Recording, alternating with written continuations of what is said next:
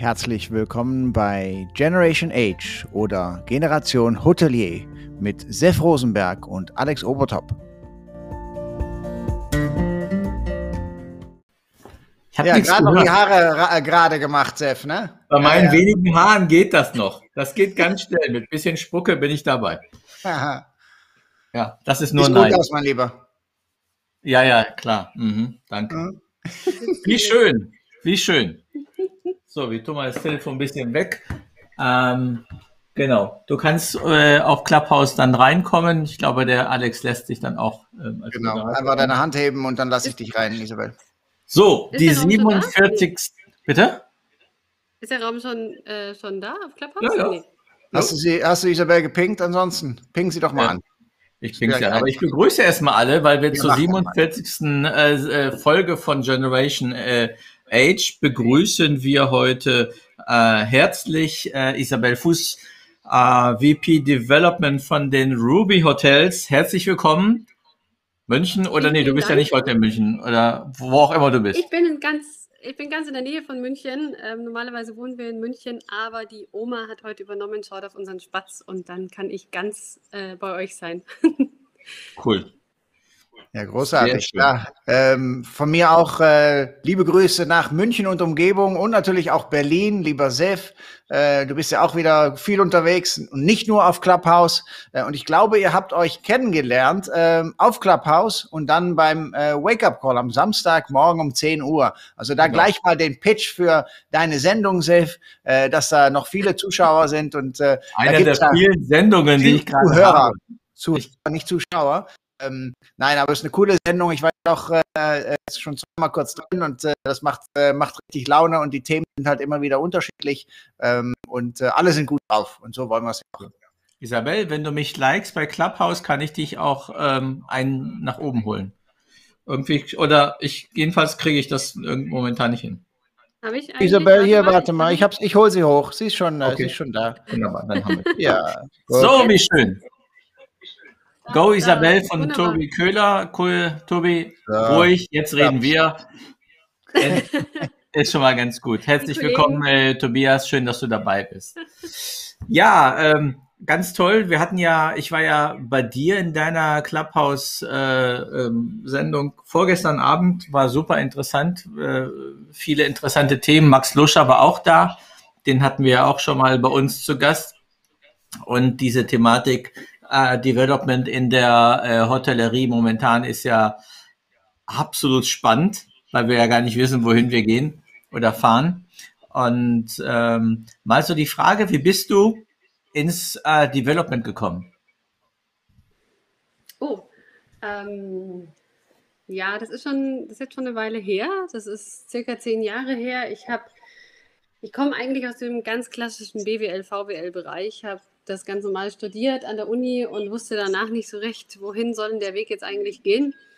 Und bin dann ähm, über die Hochschule München auf den ganzen Hotelzweig gekommen und ähm, Accor hatte vor zehn Jahren eine Mutterschaftsvertretungsrolle ausgeschrieben und darauf habe ich mich beworben und dann bin ich da so reingerutscht und bin dort auch geblieben. Und seit acht Jahren bin ich nun bei Ruby, also eigentlich von Anfang an ähm, die Gruppe war gerade ein halbes Jahr gegründet und dann kam ich als Mitarbeiterin Nummer vier dazu und seither äh, tümmel ich mich im Hotelimmobilienmarkt für Hotelentwicklung für Ruby Hotels.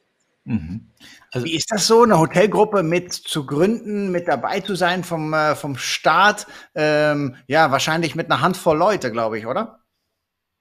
Ja, genau. Also mitgegründet habe ich tatsächlich nicht, aber ich war von Anfang an dabei, das stimmt. Also ähm, wir waren damals, wie man sich das so vorstellt, mit einem Startup. Wir waren im Hinterhof, in so einem Hinterhofbüro, in so einer tatsächlich umgebauten Garage in München am Gärtnerplatz und haben da angefangen. Das erste Hotel war schon unterschrieben in Wien. Das ging dann in den Bau und ja, wir haben vieles, glaube ich, mit einer Armada von Werkstudenten, sehr fleißigen Werkstudenten über die Bühne gebracht und sind dann sukzessive gewachsen. Aber am Anfang war das mit dem Wachstum tatsächlich auch nicht so eine leichte Geschichte, weil wir kamen in ein um Umfeld rein, das war noch so ein bisschen Nachkrisenstimmung.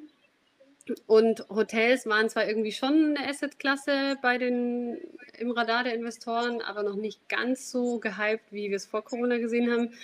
Und natürlich als junge Gruppe, also wir haben reihenweise von den Investoren gehört, kommt zurück, wenn ihr zehn Hotels habt. Auch die Banken waren da sehr restriktiv am Anfang uns gegenüber, bis wir dann es geschafft haben, ein Projekt nach dem anderen zu unterschreiben, uns einen Namen zu machen und auch wirklich Eigentümer, Investoren und die ganze Landschaft sozusagen zu überzeugen, dass wir ein Konzept sind, das auch Hand und Fuß hat. Und dann mhm. ist es langsam gewachsen und wir sind auch ein größeres Team geworden und ich mache es jetzt Gott sei Dank auch nicht mehr alleine.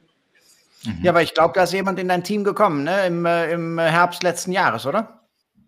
Ja, wir sind jetzt insgesamt ähm, zu siebt im Development. Also wir mhm. sind schon ziemlich mannstark. Das liegt aber auch daran, dass wir uns ganz Europa anschauen. Also dafür braucht man schon auch wirklich äh, viel Power. Wir haben ein ganz tolles Team. Jeder beschäftigt sich mit unterschiedlichen Märkten und fuchst sich da rein, baut ein Netzwerk auf. Und diese persönliche Komponente ist auch wirklich notwendig, damit einem die Leute auch wirklich vertrauen und da hinter einem stehen. Und wir haben auch vor Corona mal ein bisschen die Fühler ausgestreckt nach USA und Australien. Das sind jetzt so Aktivitäten, die wir jetzt erstmal kurz eingefroren haben, aber wir sind auf jeden Fall da, um zu wachsen. Das ist auf jeden Fall unser Fokus. Ist aber vom Handling, sag ich mal, wenn jetzt USA und Australien wirklich Hotels eröffnet, was ich euch gönne, äh, äh, allein von der Operative ja nicht so ganz einfach. Also Australien ist ja nicht gerade um die Ecke. Amerika, sag ich mal, ja. New York würde ja noch mal gehen mit acht Stunden Flug, aber ähm, es ist ja schon eine operative Herausforderung. Macht es? Ist es auf jeden Fall.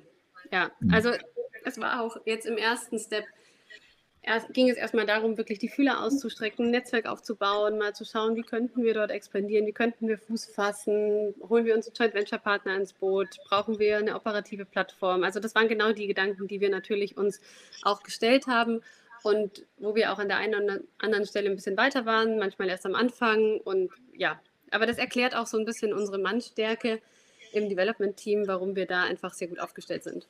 Mhm, cool. Ähm, ähm London ist das erste international, sorry, international, natürlich ist Österreich und so weiter auch international, aber London ist das erste, war das erste internationale Haus. Wien ist, glaube ich, so euer, ja, äh, das Herz, glaube ich, noch ein bisschen mehr Ruby. Wie kommt das? Ja. Wie es zu Wien kam? Ja, weil es sind ja so viele Häuser. Ja, wir haben in Wien, wir haben Gesellschafter, die von Anfang an, unsere Gründungsgesellschafter, die Soravia-Gruppe, sind Wiener durch und durch. Und mhm. so, ja, kamen wir zum ersten Haus. Und wenn man dann mal in einem Markt ist, dann geht es ja irgendwie auch ganz schnell, dann kommt eins zum anderen und man ist irgendwie in einem Netzwerk drin. Und so haben wir damals, als die Sophie, also so heißt unser erstes Haus in Wien, eröffnet wurde, haben wir ähm, Projektentwickler kennengelernt, die dort lokal sehr viel machen und so kam das zweite und dann kam auch das dritte Haus. Genau, also es war schon immer unsere Strategie, dass wir pro Standort mehrere Häuser ähm, erschließen wollen. Mhm. Wir haben auch in Düsseldorf eröffnen wir jetzt dann das dritte Haus im März. Und mit drei Häusern sind wir dann auch ganz gut aufgestellt. Also jetzt in Wien mhm. und in Düsseldorf, an einem Standort wie London, wo einfach jedes, jeder Stadtteil für sich steht, da sehen wir natürlich ein bisschen mehr Musik und gehen mhm. mit mehreren Häusern dann an den Start. Wann, wann, macht ihr in London auf? Also London, das erste ist offen. Also es ist theoretisch offen. Hätten wir nicht Corona. Also wir haben da letztes Jahr das war meine letzte Dienstreise tatsächlich, letztes Jahr im Februar, die Eröffnungsfeier oder Ende Januar, die Eröffnungsfeier von unserem Haus in Lower Marsh. Und wir haben aber noch weitere Häuser in London unterschrieben und die sind in Planung und in der Bauphase. Wir haben auch es glücklicherweise geschafft, jetzt während dem Corona-Lockdown ein Haus in London zu unterschreiben, das hatten wir schon vorher in der Verhandlung. Das stockte dann ganz kurz, als der erste Lockdown kam. Da waren wir schon ein bisschen traurig, weil wir dachten, oje, oje, jetzt war die ganze Arbeit umsonst. Aber Gott sei Dank haben alle dann Vertrauen gewonnen, dass der Markt auch zurückkommen wird. Und da haben wir dann noch ein Haus unterschrieben am Notting, Notting Hill Gate. Super Lage, tolles Projekt, freuen mhm. wir uns sehr. Und, Neben dem Buchladen vom Film? Ja, genau, genau, direkt daneben. Und äh, das Haus in London heißt ja Zoe, ne? Ist ja, ich glaube, es ist Zoe, ne? Ja, ja, wir haben, also das erste, das offen ist, heißt Lucy. Ach, ähm, ja. Genau, und das zweite, das dann kommen wird, nachkommen wird, ist Zoe. Und ähm, beim dritten, muss ich gestehen, bin ich mir jetzt gar nicht so sicher, ob wir schon einen Namen haben, aber ja. ja. und es ist immer bei, es sind immer weibliche Namen. Äh, wann, wann kommt das erste Isabel? Das wird hoffentlich noch ein bisschen dauern. Wobei bei uns bei Amano äh, sind die Namen der Hotels auch nach den Töchtern meines Chefs. Okay, dann wird, ja. äh, wird die äh, Gruppe ja nicht so wachsen, oder? wird ja keine 20, 30 Kinder haben. Naja, in London wird es anders heißen, aber in Berlin ja. halten beide Häuser äh, einmal Zoe und einmal äh, Romy. Und ah. äh, wobei, ich kann äh, verstehen, also London haben wir ja auch ein Projekt von Amano und äh, in Covent Garden und ich, wenn ich die Pläne sehe, dann, dann äh, möchte ich einfach einen Flieger nehmen und dahin fahren. Äh, ja. Megamäßig und es ist schon, sag ich mal, auch eine, für uns auch eine Herausforderung, äh, operativ das zu machen. Ähm, mhm. Aber das ist ja eher machbar noch, weil man bist ja quasi mit dem Flieger in zwei Stunden in London erstmal. Aber ja. ähm, das, äh, glaube ich, klappt ganz gut. Wenn, wenn ihr, ihr, Bitte? Wann eröffnet ihr in London? Äh, theoretisch im November. Und praktisch? Ah, okay. Äh, Januar. Also es, eigentlich sieht das, ist der Bau ganz gut. Es ist ja kein Neubau, den wir da haben. Mhm. Es ist eine Konvertierung vom, äh, äh, von einem Büro. Mhm. Und die, das Schöne an diesem Haus ist, die, ähm, wir haben die Genehmigung bekommen, eine Rooftop-Bar zu machen. Mhm. Ja, was mega cool. Für London sehr äh, selten ist.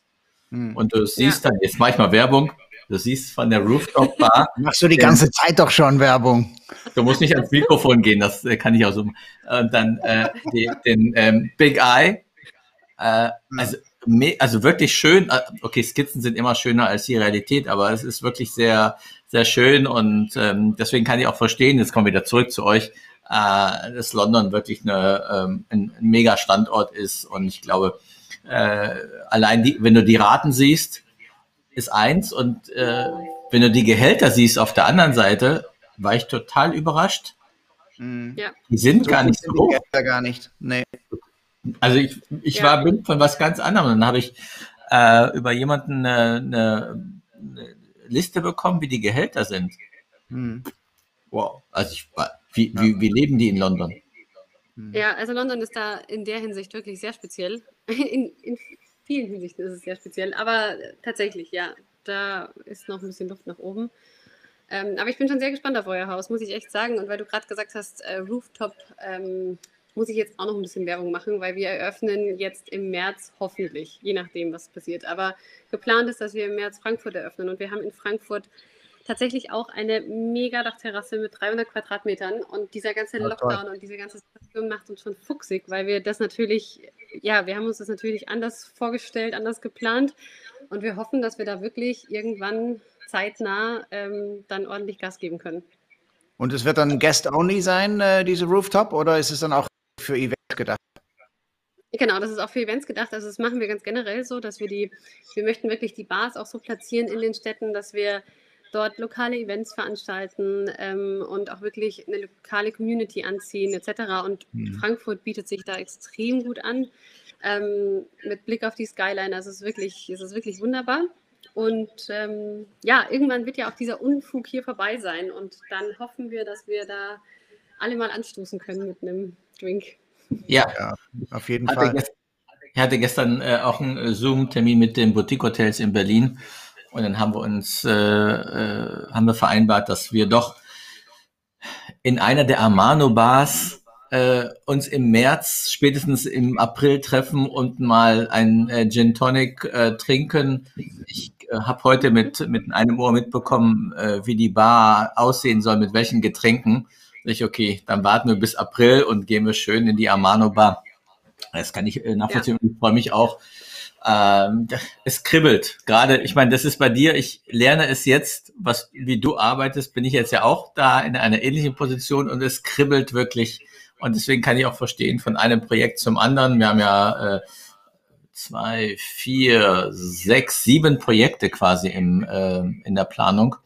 Äh, und davon, nee, mehr sogar. Und äh, Berlin öffnet ja dieses Jahr zwei Hotels. Hm. Hm. Also es, ich kann nicht nachvoll ich kann es nachvollziehen. Sag mal, Isabel, wenn ihr jetzt ein äh, Hotel sucht, mindest, mindestens Zimmer, wie viel, wie groß sollen muss das sein? Also jetzt keine Geheimnisse erzählen, aber so, ihr habt ja eure offiziellen Standards, die ihr sucht. Was sucht ihr denn für für Gebäude, ja. für Zimmergröße? Also wir haben da das Glück in der Akquise, dass wir ein unglaublich flexibles Produkt haben. Also wir haben kein standardisiertes Zimmerprodukt. Wir sind sehr, sehr flexibel in der Nutzungsart. Also wir können vom Kaufhaus über Büroflächen, über, weiß ich, guck was, alles theoretisch umnutzen, weil wir letztendlich unser Produkt und unsere Zimmer anpassen an die Gegebenheiten des Objekts. Natürlich haben wir da manchmal auch Grenzen, also es muss schon auch in irgendeiner Form passen natürlich, aber da sind wir sehr, sehr, sehr breit aufgestellt, was es natürlich in der Entwicklung sehr vielschichtig macht. Wir schauen uns Neubauten an, wir schauen uns alles Mögliche an um Umnutzungen an und das ist auch so ein bisschen die Antwort, in, wenn es um die Größe geht, weil wir tatsächlich ab 2000 Quadratmeter starten können. Das sind dann circa mhm. 70 Zimmer, also wir sind wirklich richtig, richtig effizient mit der Flächennutzung und wir gehen hoch bis zu ja, 9.000, 10.000 Quadratmeter. Also es kommt ein bisschen auf den Standort an. Wir sagen eigentlich so bei 200, 250 Zimmer ist ungefähr Schluss. Allerdings in Märkten wie London zum Beispiel würden wir auch ein bisschen höher gehen. Das ist so ein bisschen die, die Abwägung dann je nach Markt. Aber da sind wir Gott sei Dank sehr flexibel aufgestellt. Hm. Und äh, ne, ihr praktiziert es ja, haben wir ja, äh, haben wir von dir schon gehört, mehrere Standorte in einer Stadt. Äh, wie ist das dann mhm. personaltechnisch? Ne, ihr seid ja ne, Lean Luxury. Manche, der eine denkt, äh, Lean, okay, da gibt es nur ähm, fettfreie Pommes und was auch immer. Nee, nee, Lean ist einfach, wie, wie ihr aufgebaut seid, wie ihr strukturiert seid und ja. so weiter. Ähm, und äh, äh, nutzt ihr da auch die Synergieeffekte zwischen den Häusern? Ähm, wirklich ne, dass wirklich mehrere Mitarbeiter in, in, den verschiedenen Häusern arbeiten. Natürlich im Backoffice, äh, ne, logistisch, Einkauf und so weiter, verstehen wir das, äh, dass da Synergieeffekte mhm. sind, aber wirklich mit dem Personaleinsatz. Äh, teilt mhm. ihr die auch zwischen den Häusern? Ja, also wir haben, ähm, also zunächst mal haben wir das Head Office in München und von dort aus steuern wir alles zentral. Das erfordert auch diese line Struktur. Wir haben in den Häusern selber alles, was an, an ich sage jetzt mal, zentralen Managementfunktionen irgendwie betrifft, so Marketing, Personal, Einkauf, Sales etc. Das haben wir quasi alles erstmal zentral in München gebündelt. Mhm. Und in den Häusern haben wir dann einen Hotelmanager, wir haben Sales vor Ort, ähm, und wir haben dann ein multifunktionales Team letztendlich, die als Host springen können, verschiedene Sachen machen, den Check-in, die Bar etc. Ja. Und ähm, da sind wir dann auch vom Pool her, also wo wir unsere Leute finden, sehr breit aufgestellt, weil das können Studenten sein, das können gelernte Hotelfachkräfte sein, das Gastro, wie auch immer. Mhm. Also da können wir aus einem großen Pool schöpfen. Und natürlich, wenn wir Standorte bespielen mit mehreren Hotels, dann, also wir haben schon Kernteams zugeteilt, also wir haben schon auch in Wien die Teams soweit zugeteilt zu den einzelnen Häusern, aber man kann dann springen, man kann sich mal aushelfen. Wir haben in verschiedenen Positionen auch Cluster geschaffen, zum Beispiel im Sales oder auch im Hotelmanagement macht es Sinn, dass wir mhm. dann da ein bisschen was zusammenfassen und abpuffern. Ja. Mhm. Und ihr habt ja auch Pre-Opening oder so ein Opening-Team habt ihr, denke ich, auch, ne? Weil vor allem bei dem Wachstum äh, ja. äh, braucht ihr ja solche Leute. Ich glaube, äh, äh, Luca ja. ist einer und äh, ne, Sascha Krause, der ne, sind äh, beides ehemalige Mitarbeiter von mir. Sascha ist ein ehemaliger Auszubildender, der schon oft oder öfters noch zu uns in die Bar kommt für, für was Leckeres. Also als es, als es durfte. Aber ja, die freuen sich sehr, bei euch zu arbeiten und da wirklich ganz anders zu arbeiten. Weil ihr arbeitet ganz anders. Wir arbeiten ganz anders. Ja, ja ich weiß nicht, nach Positiv. acht Jahren Ruby kommt mir das irgendwie gar nicht mehr so ganz anders vor. Aber mhm. ja, wir sind natürlich, wir sind da sehr dynamisch unterwegs. Wir sind auch ein sehr junges Team. Ähm, es macht auch sehr viel Spaß, muss ich sagen, in dem ganzen Team zu arbeiten. Und ähm, ja, natürlich haben wir auch im Operations ähm, Kollegen, die sich um die Pre-Openings kümmern, weil klar, wie du schon sagst, bei diesen ganzen Eröffnungen. Letztes Jahr waren ähm, ein Jahr mal mit Ausnahme, wo wir nichts eröffnet haben, muss ich jetzt kurz überlegen, ja. Mhm. Und Außer dieses London? Jahr sind es aber dann gleich, ja, London, das war quasi im Winter vorher schon. Mhm. Aber dieses Jahr sind es drei Häuser in Deutschland und so wie es aussieht, gegen Ende des Jahres Zürich, vielleicht auch noch gegen Ende des Jahres Genf. Also da kommt schon noch einiges jetzt. Mhm. Wow. Ja, Wenn ihr das Recruiting muss ja auch auf, an den neuen Standorten auch komplett aufgebaut werden, weil in, ne, in Wien habt ihr ja schon Häuser und äh, äh, München und so weiter auch. Und Düsseldorf auch, aber wenn ihr wirklich an einen neuen Standort kommt, dann ist dieses Personalrecruiting natürlich erstmal wieder eine Herausforderung und vielleicht auch die Marke noch nicht bekannt im lokalen Markt. Mhm. Und äh, ähm, wie geht ihr da dann ran, äh, die neuen Mitarbeiter zu finden und eure Marke, ich sag mal, in dieser neuen Stadt zu präsentieren? Über verschiedene Kanäle. Also man muss sagen, dass wir mittlerweile ist Ruby Hotels ein Name geworden in der Branche. Das hilft mhm. natürlich. Das war anfangs natürlich nicht so. Bei den ersten Häusern mussten wir dann noch viel, viel mehr erklären, wer wir sind, was wir machen. Das ist jetzt Gott sei Dank anders.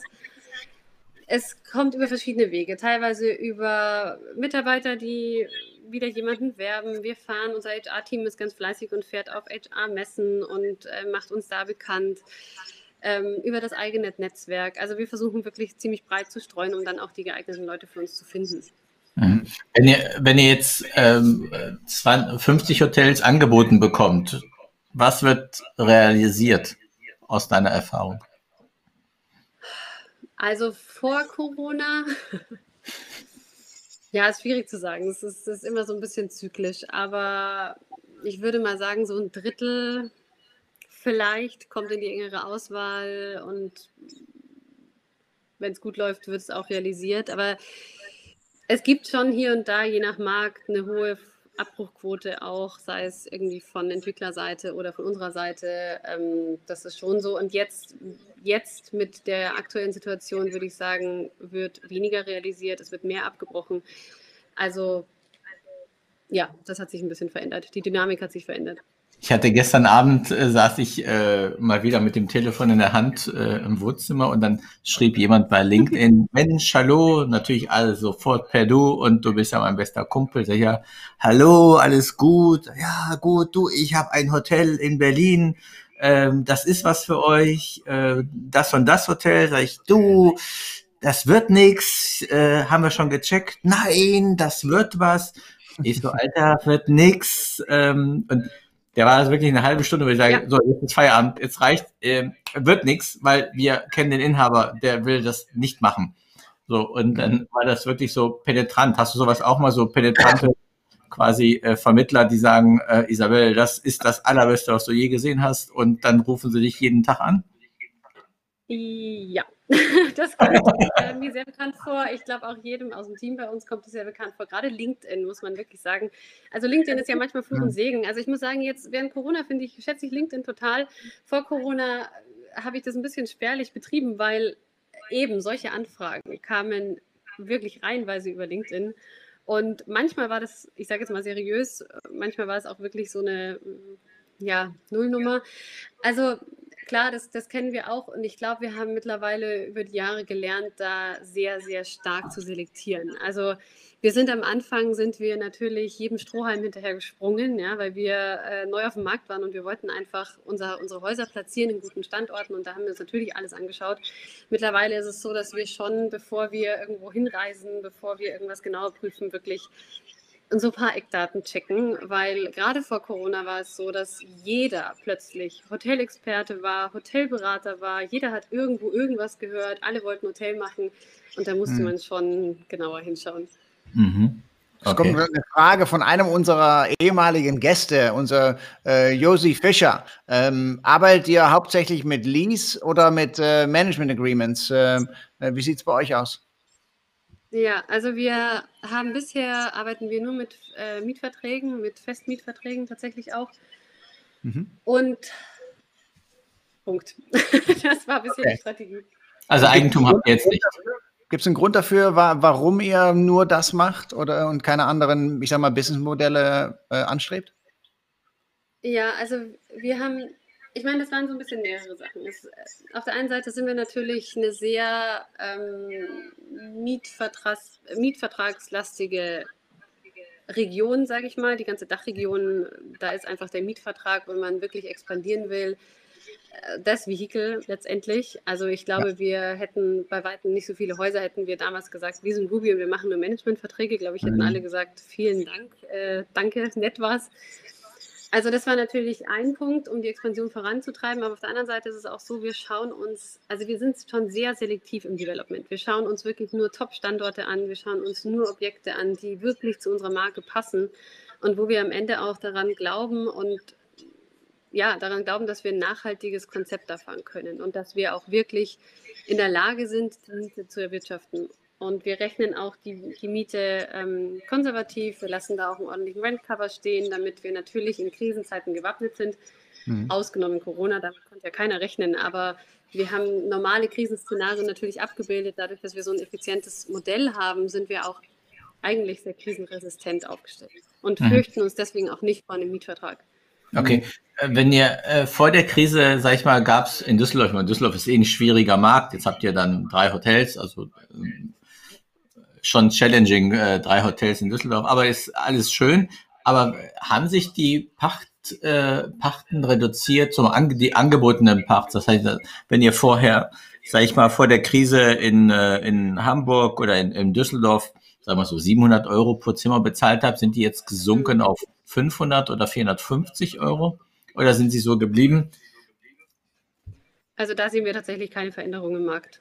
Hm. Also bisher noch nicht. Ich glaube, solche Effekte wird man wahrscheinlich erst eine Weile später sehen, aber bisher sehen wir dann nichts in diese Richtung. Wage ich jetzt auch mal zu bezweifeln, dass es wirklich so kommen wird. Mhm. Und ähm, zu den äh, drei Hotels in Düsseldorf muss man vielleicht auch noch sagen, ja, wir haben drei Hotels in Düsseldorf und auch drei Hotels in Wien, aber in beiden Städten ist es so, dass wir jeweils ein sehr kleines Haus haben mit 70 Zimmern. Ähm, und auch ja, auch sonst. Wir haben dann in Wien noch mal 180 Zimmer, dann das andere dann noch mal ein bisschen über 100 Zimmer. Also wir haben da nicht so riesengroße Bettenburgen, sondern mhm. alles in allem eine ganz vernünftige Zimmeranzahl und das ist, worauf wir dann am Ende auch schauen. Mhm. Ne, die Gefahr in der jetzigen Zeit äh, ne, mit den Hotels ist natürlich, dass äh, das eine oder andere Haus äh, ne, Insolvenz äh, anmelden muss äh, oder dass der äh, Verpächter sagt, ähm, das wird nichts, ich möchte nicht mehr mit euch. Ähm, mhm. Habt ihr auf der einen Seite schon Häuser angeboten bekommen, um da eure Flagge drauf zu setzen oder würdet ihr überhaupt oder seid ihr interessiert in, in ein Reflagging und eine Konvertierung? Ja, also Reflaggings wurden uns angeboten. Gerade in Deutschland ist es mhm. gerade so ein, so ein Weg, der viel gegangen wird. Wir sind da grundsätzlich nicht abgeneigt. Wir haben das vor Corona auch hier und da angeschaut. Allerdings waren die Reflagging-Angebote da relativ ja, dünn besät. Wir haben da nicht so viel gesehen. Wir haben teilweise schon uns Häuser angeschaut, aber haben dann relativ häufig auch abgesagt, weil es dann doch nicht gepasst hat. Mhm. Jetzt sehen wir deutlich mehr und wir versuchen natürlich jetzt schon mit unserem Haus, also mit unserem Konzept, dadurch, dass wir die Flexibilität eigentlich haben, versuchen wir jetzt schon uns das genauer anzuschauen, weil wahrscheinlich Reflaggings auch, ich meine, man weiß es nicht, aber Neuentwicklungen in Deutschland, glaube ich, werden wir jetzt eine längere Zeit nicht sehen und Reflaggings könnte dann eine Möglichkeit sein, um sich nochmal einen Standard zu sichern. Wir sind zum Beispiel mhm. in Berlin noch nicht vertreten. Mhm. Das hat auch einen guten Grund haben in Berlin nur Kompromisslagen gesehen und wenn wir gute Lagen gesehen haben in den letzten Jahren, dann waren die sowas von vollkommen drüber mit dem Preis, was einfach der Berliner Markt die Rate nicht hergegeben hat, wo wir dann einfach ausgestiegen sind und deswegen klar, es gibt Märkte, wo wir über Reflagging mit Sicherheit vielleicht auch an Standorte kommen könnten. Mhm. Was ist denn eure Traumdestination außer Australien und New York? Oh. mhm. hm. Ach, es gibt viele Traumdestinationen auch in Europa. Ich meine, wir versuchen zum Beispiel seit Jahren in Kopenhagen Fuß zu fassen. Das mhm. ist uns noch nicht gelungen aus verschiedensten Gründen. Da würden wir uns riesig freuen, wenn da ein Projekt zurückkäme und wenn wir da eins machen könnten. Genauso versuchen wir es auch schon eine Weile in Lissabon. Das ist auch so eine Herzensstadt von einigen bei uns im Team. Das würde uns auch sehr freuen. Also wir müssten gar nicht so weit reisen. Wir könnten uns in Europa eigentlich noch ziemlich gut austoben. Mhm. Wie ist es äh, sprachlich äh, ne, in diesen, ne, diese, diese Länder, ich sag mal, ähm, ne, in, äh, in Dänemark und äh, ob es jetzt äh, Portugal wird und so weiter. Habt ihr schon Mitarbeiter, die diese, diese Sprachen mächtig sind oder ähm, macht euch da erstmal keine Sorgen und äh, das klappt schon ganz gut mit dem Englischen? Also man muss sagen, bisher ist es so, dass es in allen Märkten mit Englisch sehr gut klappt. In den meisten Märkten wir sind hier und da in Frankreich an unsere Grenzen gestoßen, wie es ja so häufig so ist bei unseren lieben Nachbarn. Aber da haben wir eine ähm, sehr talentierte Kollegin im Development und auch in der Technikabteilung haben wir auch Kollegen, die äh, Französisch sprechen und die sich dann da ganz gut durchwuseln können. Und aber klar, wenn wir, also die, die offizielle Sprache bei Ruby ist auch mittlerweile Englisch, mhm. weil wir natürlich auch die Teams haben in London und ähm, dann Genf jetzt mit dazu kommt und so weiter. Also ja. wir versuchen es mit Englisch und holen uns aber sonst natürlich die Kompetenz mit rein, ist klar. Ähm, mal was ganz, ganz anderes. Wir hatten jetzt bin, im, ich, jetzt bin ich gespannt, Sef, was bei dir wieder im Kopf los ist. Nichts Schlimmes, keiner. Ich bin wirklich harmlos. ähm, äh, wir hatten im, äh, im Wake-up-Call letzte Woche, äh, Phil hat ein Thema angesprochen, das habe ich auch in einem anderen Gespräch gehabt am Montag. Ähm, Phil hat gesagt, die Branche ist ähm, zu weiß, zu männlich, zu alt. Ähm, ich habe, Talk, ja. ja. und ich habe am Montagabend äh, Ahmad Mansour gehabt, äh, der israelische Araber, Psychologe und ein, doch ein guter Bekannter von mir. Und dann habe ich ihm das auch gesagt, wie, wie sieht er die deutsche Gesellschaft ähm, so. Und er sagt, ja, also mit Weiß hat er generell ein Problem, ob das jetzt so korrekt ist, so zu sagen, Weiß, aber ich ziehe mal das Ganze.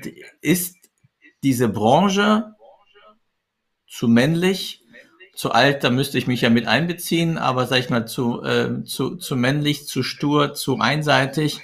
Ähm, und die zweite Frage dazu ist, wie einfach ist es für dich in dieser Development männlichen Szene äh, äh, dich richtig, äh, was halt darzustellen ist nicht richtig, aber äh, zu positionieren. Ja. Ja, finde ich schön, dass du die Frage aufnimmst, weil ich, ich habe auch dem Phil geschrieben nach, nach Samstag, weil ich habe dazugehört und ich habe ihm danach geschrieben, ich habe mich riesig gefreut, dass er es gesagt hat, weil man wird ja als Frau immer gleich als Feministin abgestempelt, wenn man irgendwie auch nur ansatzweise in diese Richtung was äußert. Und ich fand es großartig, dass er als Mann mhm. dieses Statement gebracht hat, weil ich muss schon sagen, ich unterschreibe das zu 100 Prozent. Es ist natürlich bei mir im Bereich nochmal so eine Sonderform, weil ich glaube, wenn man den Hotelbereich in anderen Bereichen anschaut, also sei es jetzt Marketing, HR oder so, da sind wir bestimmt deutlich weiblicher, da ist auch die Führungsriege deutlich gemischter besetzt. Aber in diesem Development-Bereich, wir tümmeln uns nun mal in der Immobilienwirtschaft. Und ja, wenn man jetzt mal auf die MIPIM fliegt nach Cannes, wenn man auf die Expo Real geht nach München, da ist es schon ein bisschen äh, einseitig, einseitig, das Bild. Also es, man hat halt sehr viele Männer in schwarzen Anzügen und that's it letztendlich. Also als Frau ist man da schon so ein bisschen der Exot. Es, ja, ich muss sagen, über die Jahre also ich hatte da schon die eine oder andere Situation, die mich auch geärgert hat. Mittlerweile ärgert mich da irgendwie nichts mehr und ich stehe da auch drüber. Und ich glaube, mittlerweile habe ich auch eine Position erreicht, wo auch jedem klar ist, was ich tue. Aber wir hatten definitiv immer mal wieder Situationen, dass ich zusammen mit einem Kollegen irgendwo unterwegs war und wir in ein Meeting reingekommen sind und die erste Reaktion war, ich bin die Assistentin und er ist derjenige, der mhm. was zu sagen hat. Wir hatten auch schon oft, ich hatte schon oft Verhandlungen rein männliche Verhandlungen natürlich, wo ich am Anfang gemerkt habe, man spricht irgendwie nur mit unserem Rechtsanwalt und ich werde so richtig umgangen und egal was ich sage, es wird gar nicht gehört. Also das ist schon teilweise, hat man da schon, glaube ich, mit Vorurteilen zu kämpfen und die Branche darf viel, viel, viel bunter werden, wenn es darum geht. Also das finde mhm. ich schon auch. Definitiv. Meinst du die, ähm, du bist gleich dran, Alex, meinst du äh, die dass wir in unmittelbarer Zukunft eine Veränderung sehen, in, also in, in diesem Bereich? Ja, ich würde mir das sehr wünschen, aber ich glaube ehrlich gesagt nicht dran, weil wenn man sich das mal anschaut, ich meine, viele Immobilienfirmen brüsten sich damit, wie, was für einen tollen Frauenanteil sie haben und, und was sie nicht alles tun würden, um auch für Familien irgendwie mehr zu machen, etc. Aber wenn man sich dann die Führungsriege anschaut, dann wird es halt dünn. Also diejenigen, die halt was zu sagen haben, sind 45 aufwärts. Es sind nur Männer, muss man leider wirklich so sagen. Es gibt eine Handvoll Frauen, die da wirklich was zu sagen haben. Und die besetzen auch entsprechend. Also ich glaube, solange wir keine Antwort haben auf Vereinbarkeit, solange wir keine Antwort haben auf eine ordentliche Familienpolitik etc., wird es halt einfach richtig schwer. Mhm. So, ich das hat mich ausgeworfen aus dieser, ich bin über 45, ich muss ja aufhören zu arbeiten jetzt. Alex. Weit über 45. ähm, ich gehe mal äh, in, eine, in, eine, andere Schiene und es lehnt ein bisschen an an die Frage, die äh, Josie auch stellt, also mit der Com Competition. Aber vor Josie, allem. Nicht Josie. Ist, Josie, nicht Josie. Josie, sorry. Josie ähm, nein, aber es geht hauptsächlich ums Development, weil ihr habt halt, ihr bekommt halt Projekte angeboten oder ihr, ihr seht ein Projekt und sagt, ach, das, das wäre toll. Gibt es genau in der Richtung, also nur im Development erstmal so Hotelgruppen, ähm, wo ihr mit konkurriert, äh, Marken oder Konzepte, mit denen ihr konkurriert und erstmal im Development, danach erst operativ.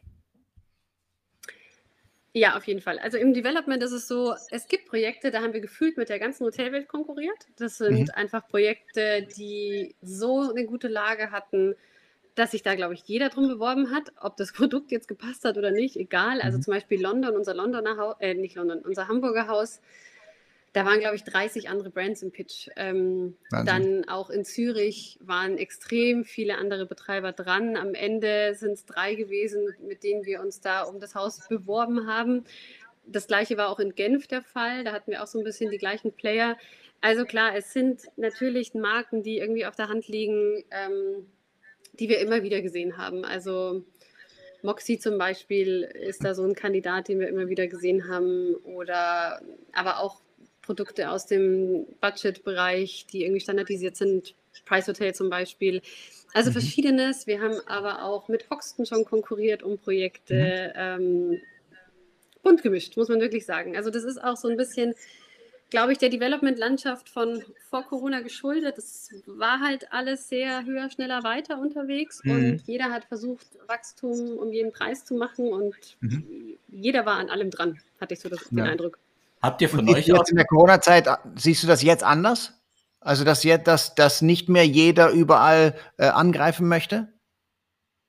Ich glaube, aktuell ist es noch schwierig, das abzuleiten. Ich, ich könnte mir aber schon vorstellen, dass es selektiver wird. Also schon im mhm. Vorfeld, glaube ich. Also ich glaube, dass Eigentümer nicht mehr so breit streuen, dass auch die Betreiber, äh, die Berater auch da vielleicht noch mal ein bisschen stärker selektieren dass mhm. es nicht mehr nur darum geht, wer legt nochmal äh, 50 Euro mehr pro Zimmer aufs, ähm, auf die Miete drauf, sondern dass ja. es auch ein bisschen um das Gesamtpaket geht. Also ich glaube, es wird insgesamt, oder ich würde es mir hoffen, muss man so sagen, dass dieser ganze Auswahlprozess einfach qualitativ hochwertiger wieder wird und ein bisschen mhm. ähm, bedachter und selektiver.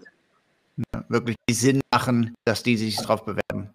Ja. ja, aber es ist ja auch, ja. Es ist auch so, dass weniger, äh, weniger Hotelgruppen finanziell die Möglichkeit haben. Also es gibt natürlich die großen, ähm, aber nicht jede Hotelgruppe, die noch vor einem Jahr auf alles äh, gepitcht hat, ähm, jetzt auch in der Lage ist, überhaupt noch äh, zu pitchen oder sogar auf ein Hotel zu pitchen, wenn du siehst, wie viele Hotels Probleme haben. Und ich glaube, dass äh, Marco Nussbaum happy ist, dass er aus äh, Price Hotel rausgegangen ist. Äh, ähm, kann ich mir wirklich vorstellen. Äh, und dass er mit seinem Hotel an der Ost- oder Nordsee sein Späßchen okay. haben wird. Bitte? Hm. Ostsee. Ostsee. Naja, aber im Grunde ist es ja, äh, ich, wie, das hatten wir gestern Abend, ist auch, wenn du siehst, was IHG oder äh, Accor für Branding, Brands haben und die. Sind parallel. Also allein 25, ähm, Mama Shelter und das andere äh, Boutique, was die dann haben. Ich kann mir da auch schon vorstellen, dass die auf eine Seite sagen, okay, brauchen wir jetzt so viele Brands? Das kostet uns ja natürlich mhm. auch enorm viel Geld.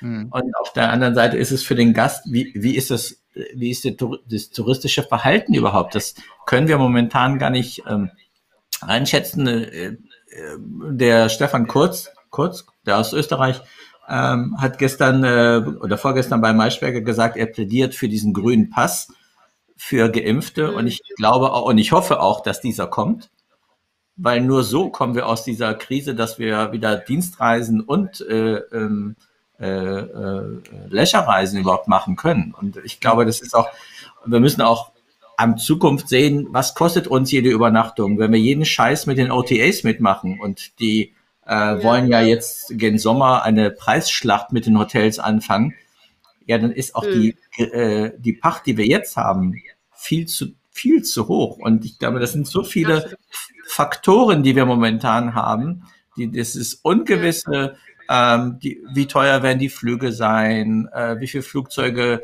äh, werden überhaupt eingesetzt, äh, macht, machen die OTAs äh, wieder die Preise, erhöhen sie die, die Kommission, um hoch oben zu sein und, und, und, und. Und dann hast du noch eine hohe Pacht. Dann, dann hast du wirklich im Anführungszeichen die A-Karte gezogen am, am Ende des Tages. Ja.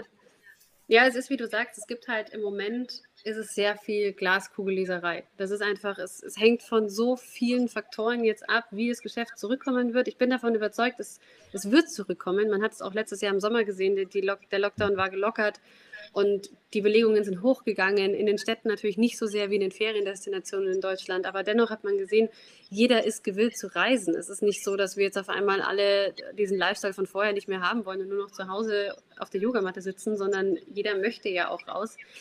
Aber es hängt halt von so vielen Sachen ab. Wie sind die hm. Reiserestriktionen? Welche Reisewarnungen gibt es? Ja, und wie du sagst, wie verhalten sich die Raten? Also da kommt jetzt gerade so viel Ungewisses erstmal, dass wir natürlich jetzt erstmal abwarten, abwarten müssen, wie entwickelt sich das Ganze bis zum Sommer. Und dann kann man wahrscheinlich schon mal deutlich mehr ableiten. Ja. ja. Du sprichst gerade den Sommer an, ne, nicht nur der, der kommt, aber auch der, der hinter uns liegt. Ähm, und ihr habt ja hauptsächlich äh, Stadt, äh, Stadt, äh, Stadthotels. Ähm, welche Destination war euer Renner und wer war ungefähr euer Penner? Oh, da muss ich sagen, das kann ich dir leider ad hoc gerade gar nicht beantworten. Ähm, das wüsste ich jetzt gerade ehrlich gesagt nicht, mhm. welche da, welche Destination da vorne lag. Wir haben insgesamt Belegung gesehen, Gott sei Dank, in den einzelnen Häusern. Ähm, Im Sommer kam die Belegung zurück, natürlich nicht in dem Maße, wie wir es normalerweise gewohnt sind, aber so, dass ja. es sich rentiert hat, die Häuser offen zu haben, dass das Ganze am Laufen geblieben ist. Und das, diesen Effekt hoffen wir natürlich jetzt auch für diesen kommenden Sommer. Und mit den Impfungen, wer weiß, wie schnell wir damit jetzt vorankommen. Andere Länder hm. zeigen es ja, dass es auch anders gehen kann. Natürlich. Ich glaube, es ist auch so eine psychologische Komponente. Ich glaube, die Leute brauchen auch einfach psychologisch die Sicherheit. Ich kann in den Flieger steigen, weil so und so viele Leute sind geimpft. Mir kann irgendwie nichts passieren und ich reise wieder gerne. Also ja, wir hoffen auf diesen Effekt. Wir haben mhm. die Häuser im Moment noch zu. Wir haben eigentlich einen Reopening-Plan jetzt für März geplant, aber so wie also alle Häuser haben zu. Alle Häuser? Alle Häuser haben zu. Ja, Ach so. Genau. Alle Häuser wow. haben zu. Also ich habe es auch in, in, Berlin gerade mitbekommen, wie viel Hotel, das war mir gar nicht so ganz bewusst, aber als ich gestern mit, äh, mit den Leuten gesprochen habe, da waren von acht Hotels äh, zwei offen mhm. äh, und ein Hotel hat äh, Handwerker mit 95 äh, Prozent ja. Belegung. Das, äh, das geht natürlich auch. Okay. Wir haben ja. immer unsere Standardfrage, Isabel ähm, auch keine böse Frage. Wir nennen das die Corona-Revolution. Was nimmst mhm. du, kannst auch im zweiten Schritt für die Firma, aber was nimmst du für dich Positives aus dieser Corona-Zeit mit? Oh, da gibt es schon so einiges. Aber wenn ich das jetzt mal auf meine Art und Weise zu arbeiten reflektiere, ähm, dann hat sich da natürlich schon auch einiges verändert und ist auch ein bisschen entschleunigt. Also vorher war es so, ich habe das letztens schon mal in diesem Clubhouse-Talk gesagt. Ich habe vorher die Branche sehr, ja, so ein bisschen als drüber empfunden. Das war alles höher, schneller, weiter und äh, irgendwie in vier Städte gereist pro Woche und alles noch mehr und noch drüber und hier und da.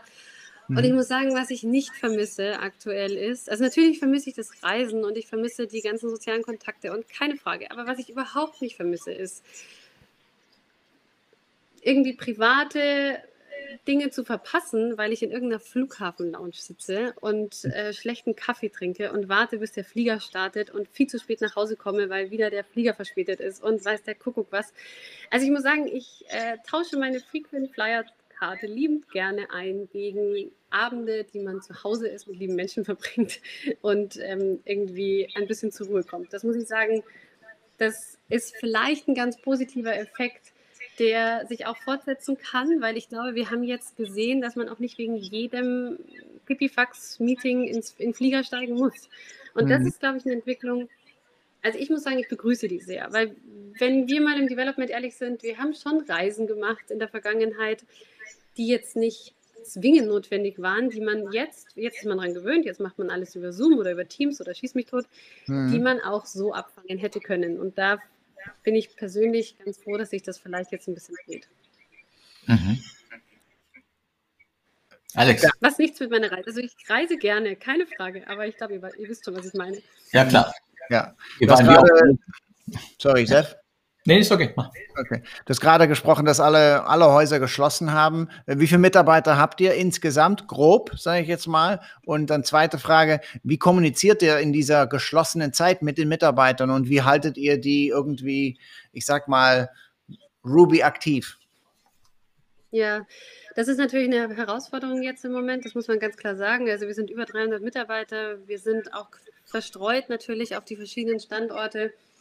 Und es ist eine Herausforderung, weil wir haben teilweise Teams, die sind komplett in Kurzarbeit, gerade die operativen Teams im Moment. Wir haben im Head Office einige Leute noch in Kurzarbeit. Das heißt, man, es ist schon mal eine Schwierigkeit, wie erreichen wir gerade jeden und auch wie erreichen wir irgendwie alle mal zu einer gleichen Zeit.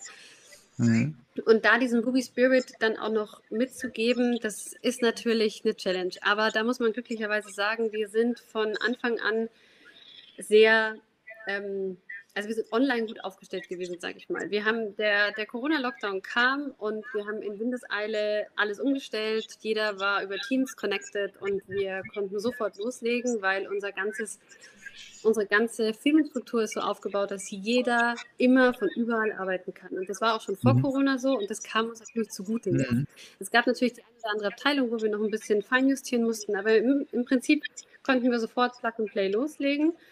Und das, glaube ich, hat schon mal für sehr viel Eigendynamik und Vertrauen gesorgt im Team, dass wir jetzt nicht einen Stillstand haben, dass wir uns nicht erstmal erklären, also dass wir uns nicht die Welt jetzt neu erklären müssen, dass uns keiner erklären muss, was Homeoffice ist.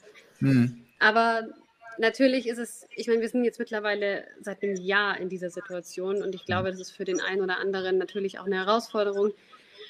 Glaube, am Anfang war der Wille stärker da, sich auch über Zoom-Calls und so weiter ständig zu connecten als jetzt. Aber dennoch gibt es von Unternehmensseite immer wieder die Möglichkeit, dass wir uns austauschen. Wir haben zum Beispiel auch eine virtuelle Weihnachtsfeier gemacht. Da haben sich alle eingewählt. Das war auch tatsächlich sehr nett. Also wir versuchen es an allen Ecken und Enden, diesen Ruby Spirit durch die Teams noch zu tragen. Mhm. Wenn du, wenn du dir jetzt mal so, wenn du, du hättest jetzt drei Wünsche, was würdest du, was würdest du denn wünschen für die, für die nächsten, sagen wir mal, neun, äh, zehn Monate oder bis Ende des Jahres? Sind ja zehn Monate. Hm. Ja, ja, wahrscheinlich das, was sich jetzt gerade einfach jeder wünscht. Also es sind so die, die Kleinigkeiten im Alltag, dass die einfach wieder funktionieren. Das wäre schon mal ein riesen Step, einfach mal irgendwo in einen Café gehen zu können. Das fände ich schon großartig. Natürlich wünschen wir uns privat auch irgendwie mal in Flieger steigen zu können mit gutem Gewissen und irgendwo hinfliegen zu können. Klar, also es sind wirklich so die die Kleinigkeiten im Alltag, die einem eigentlich den Alltag bereichern, die gerade einfach komplett fehlen. Und das ist es auch, dass es natürlich im Job so ein bisschen fehlt. Also was, was im Job mhm. definitiv fehlt, und da hoffe ich, kommen wir bald wieder hin. Ich war vor kurzem im Büro und dann sagte eine Kollegin zu mir, heute hast du echt einen guten Tag erwischt, heute sind richtig viele da. Und ich glaube, es waren zehn Leute da und mhm. wir sind eigentlich um die 70 im Head Office. Und natürlich, alle anderen sind im Homeoffice und es ist irgendwie so traurig, wenn man ins Büro geht und merkt, Mensch, wann kommen wir wieder an den Punkt, dass wir hier zum Afterwork zusammenkommen, dass wir einfach ganz normal miteinander agieren können. Also das fände ich schon gerade in der Berufswelt jetzt ein riesen, Riesenschritt. Mhm.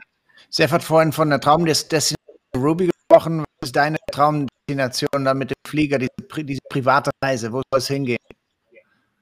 Hm. Also wenn wir in Europa bleiben, dann Ibiza.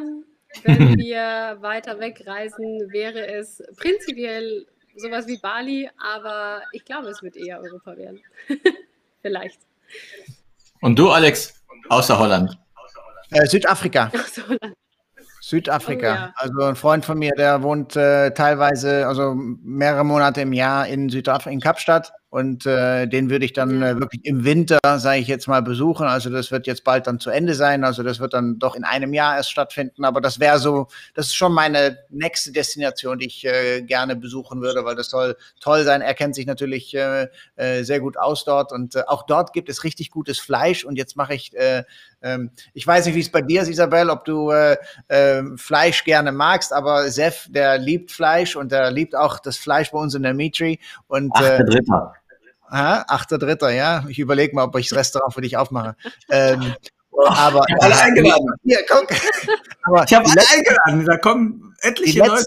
zwei Tage so genossen. Es ist so unfassbar, wie, wie einfach man ähm, ja wie einfach es ist, zu, begeistert zu werden in seinem eigenen Restaurant im Hotel. Ähm, ne, wenn du einen Termin hast, äh, ne, gestern und vorgestern, ähm, und einfach ein leckeres Stück Fleisch, was bedient, ne, unser Küchenchef steht in der, in der Küche, äh, macht wieder das sensationelle Dry Age bei uns und äh, ah, der, ob es der Geruch ist, der vorbeikommt oder dann wirklich da reinschneiden, Sef, und mach mal hier, mach mal sauber. Ne? Hör auf, 8.3., das steht ja. bei mir so, so weit oben.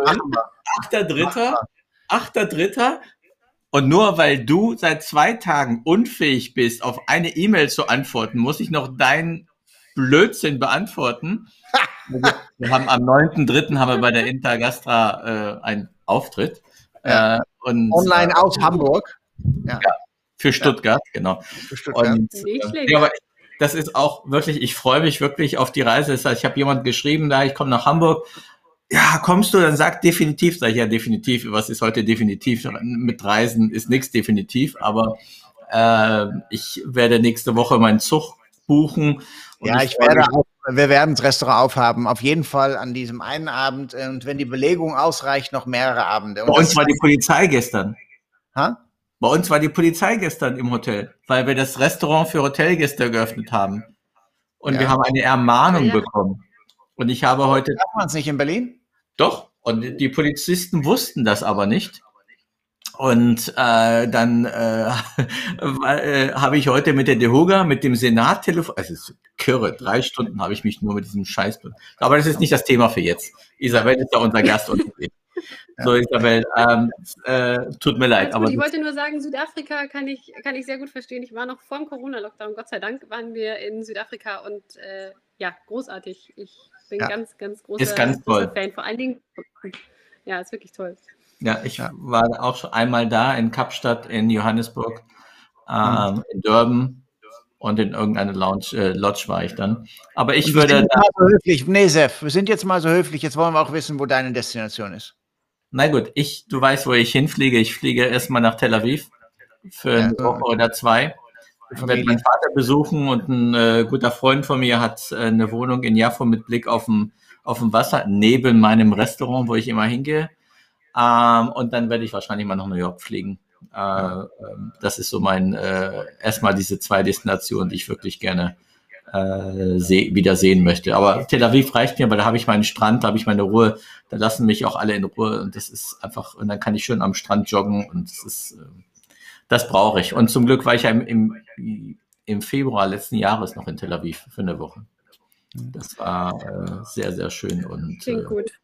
Ja, ja. Isabel, wir wollen aus dieser Sendung auch was lernen und nicht nur hier von, von äh, Tel Aviv schwärmen, aber da will ich auch mal hin. Äh, aber gibt es irgendwas, was, wie, was du wirklich aus dieser Krise gelernt hast, was ihr drastisch anders macht und wo vor allem die Zuschauer auch noch was daraus lernen können? Weil ihr seid halt äh, eine sehr leane Struktur. Ähm, was hat euch enorm geholfen und was habt ihr noch implementiert äh, in der Corona-Krise, sage ich jetzt mal, was euch nochmal diesen zusätzlichen Schub äh, gebracht hat? Also da muss man sagen, dadurch, dass wir die leane Struktur haben. Also man muss sagen, wir haben immer gepredigt, wir sind ein sehr krisenresistentes ähm, Konzept, weil wir eben sehr lean aufgestellt sind, und da auch sehr effizient in allen Abläufen. Wir haben einfach die Betriebskosten schon sehr, sehr, also die Fixkosten sind bei uns auf einem sehr, sehr geringen Level, auch die Personalkosten.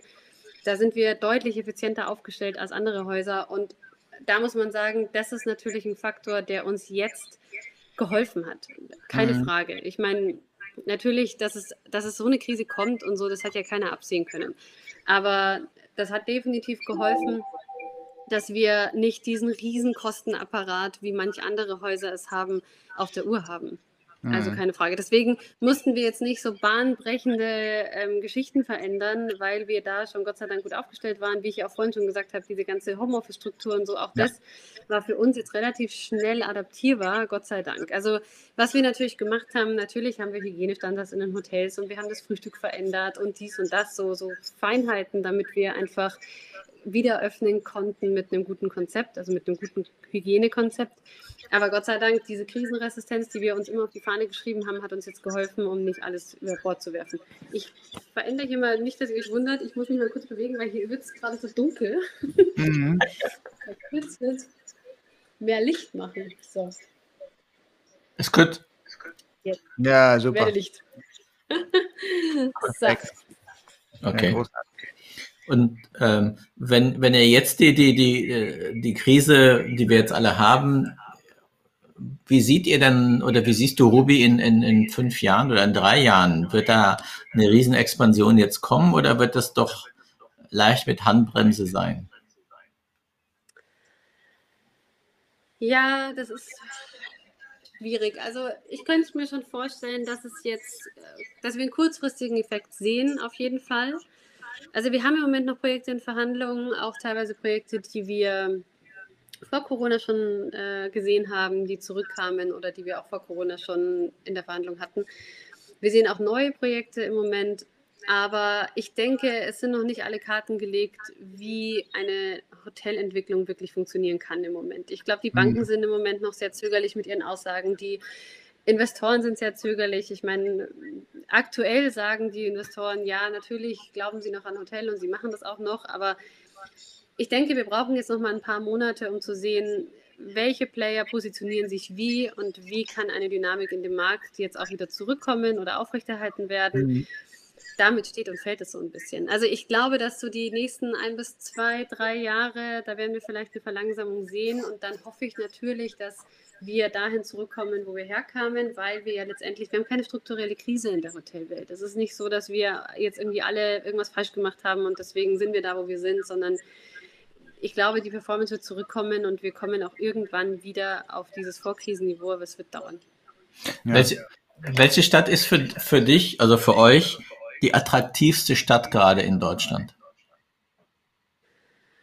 Ähm, also von der Performance-Sicht jetzt oder wenn wir jetzt darüber reden, welche Standorte wir noch machen wollen? Ja, sag ich mal, beide, sag ich mal, wo ihr sagt, okay, das ist die Stadt, die ihr äh, von, von, der, von der Pacht, von der Rate, also von der Effektivität eines Hotels, weil ihr sagt, äh, auch von der Besuch, von der äh, Belegung natürlich, wenn ihr sagt, okay, das ist jetzt Bad Salzuflen, ist jetzt die Stadt, da müssen jetzt alle hin, äh, zum Beispiel. Ja. Lieblingsstadt? Also ich meine, in Deutschland ist es ja so, dass wir uns auf die Top 7 beschränken und deswegen, ja, ich meine, da liegt das so ein bisschen auf der Hand. Da gibt es natürlich Hotelstandorte, die sind extrem stark. München Hamburg sind natürlich stark, starke Rate, mhm. starke Belegung und ähm, auch nicht so Zyklen unterworfen wie jetzt manche andere Städte wie es Düsseldorf, Köln, Frankfurt, wo wir halt immer wieder mit den Messen ein Auf und Ab sehen, was dennoch gute Standorte sind, aber natürlich hat man da andere Restriktionen. Also das sind natürlich, München, Hamburg sind immer noch die Top-Standorte für uns, wenn man jetzt danach geht. Und wir sind auch tatsächlich im Moment, oder was heißt im Moment, wir würden in München noch einen Standort machen, wir würden auch in Hamburg noch einen Standort machen. Also keine Frage, da sind wir noch nicht durch. Also in Deutschland sind wir eigentlich nur äh, mit Düsseldorf quasi fertig. Mit dem dritten Haus, das jetzt eröffnet, sind wir mit Düsseldorf durch. Wird es irgendwann ein Ruby Resort geben? Ja, das ist eine gute Frage. Ähm, ich war vorher auch in einem anderen Talk von Arbeitskreis Hotelimmobilien, war heute eine Sitzung und habe da mal reingehört und da kam auch, sind die Ferienhotels die großen Gewinner dieser Krise? Mhm. Fragezeichen, kann sein.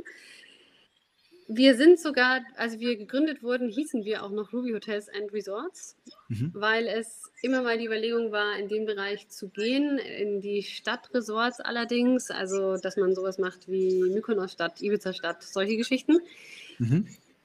Ich sage mal so, unsere Überlegungen in diese Richtung schwirren seit Jahren durch die Gegend. Wir haben das erstmal auf Eis gesetzt in den letzten Jahren, weil wir gesagt haben, wir wollen jetzt erstmal fokussieren und wir wollen jetzt erstmal unser Produkt auf die Straße bringen.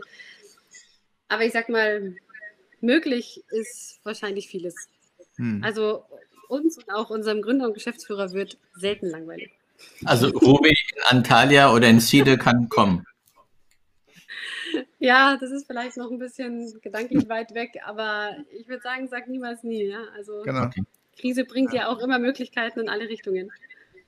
Cool, ja, ja, das ist, ist natürlich, also da bin ich auch, äh, ich gebe dir aber auch recht, das ist, also jedenfalls wird es eine spannende Zeit, auch gerade im Development. Ich glaube, die, also was ich so gerade in Berlin sehe, was gerade auf den Markt kommt, ich denke mal, Hamburg ist auch nicht so ganz anders. Ähm, das wird schon sp traurig spannend. Ähm, es wird eine leichte äh, Bereinigung geben. Mhm. Es ist keine natürliche Bereinigung, aber es wird eine Bereinigung geben, weil auch viele sagen, okay, mit meiner Immobilie verdiene ich jetzt im Hotel nicht so, nicht so, äh, nicht so viel. Da gucken wir, was wir da anders machen können.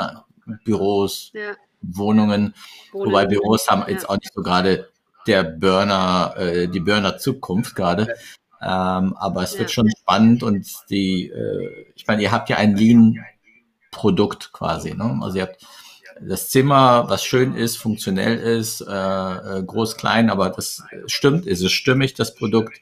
Gastronomie ist überschaubar, nicht negativ gemeint, aber überschaubar. Nee, stimmt, ja.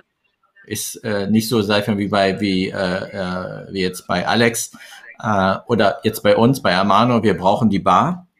Hm. Wenn ein Restaurant ja. dazu kommt, nehmen also wir es mit die Bar brauchen wir auch, aber das Restaurant, das ist so ein Punkt. Das lassen wir bewusst weg, weil wir da sehr stark an die lokalen Player glauben. Also wir sind einfach der Meinung, ein lokaler Spieler kann es immer besser als der Hotelier, der irgendwie 20 Standorte bedient. Mhm. Und deswegen kooperieren wir lieber mit lokalen Restaurants und, und machen da irgendwie schöne Sachen mit der lokalen Szene und haben immer eine schöne, feine Bar, in der man sich wohlfühlt und die auch äh, bei der lokalen Szene gut verankert ist. Aber Restaurant, da ist tatsächlich, da lassen wir die Finger davon. Ja, ja. und das ist ja nicht nur das Konzept, ne, ne, was dann äh, schwierig sein könnte, es ist auch natürlich die Personalstruktur. Äh, ne, du hast dann so viele ja. Köche, so viele Service, äh, Service-Mitarbeiter ähm, und ja, ähm, und dann jetzt noch, äh, noch verstärkt vielleicht irgendwann mal Fachkräftemangel. Ne? Ich sage ja immer, das ist ist äh, eine teilweise Ausrede der Braun, weil äh, die müssen nicht alle gelernt sein und äh, das ist bei euch, glaube ich, auch so. Ihr wollt einfach die leidenschaftlichen Gastgeber haben, die es einfach in sich haben, ob gelernt oder, oder ungelernt. darum geht es, glaube ich, auch. Ja. ja. Absolut, Wobei das genau. Thema Personal wird eh ein ganz, ganz großes Thema sein, weil äh, ich habe gestern auch wieder gehört, ein Hotel mit 25 Mitarbeiter vor der Krise ist mit sieben Mitarbeiter geblieben. Das heißt, wenn die morgen öffnen würden, mhm. das geht gar nicht. Also mhm. da hat auch zum Inhaber gesagt, äh, wir können nicht morgen öffnen, wir müssen erstmal rekrutieren. Das wird auch mhm. spannend. Ja, ähm, ja. Absolut. Wir sind schon eine Stunde, über eine Mega Stunde. Mega interessant, Isabel, mega interessant. Ja, ich hätte gerne noch zwei, ein Thema weiter mit dir dis äh, nicht diskutiert, aber mich mit dir unterhalten.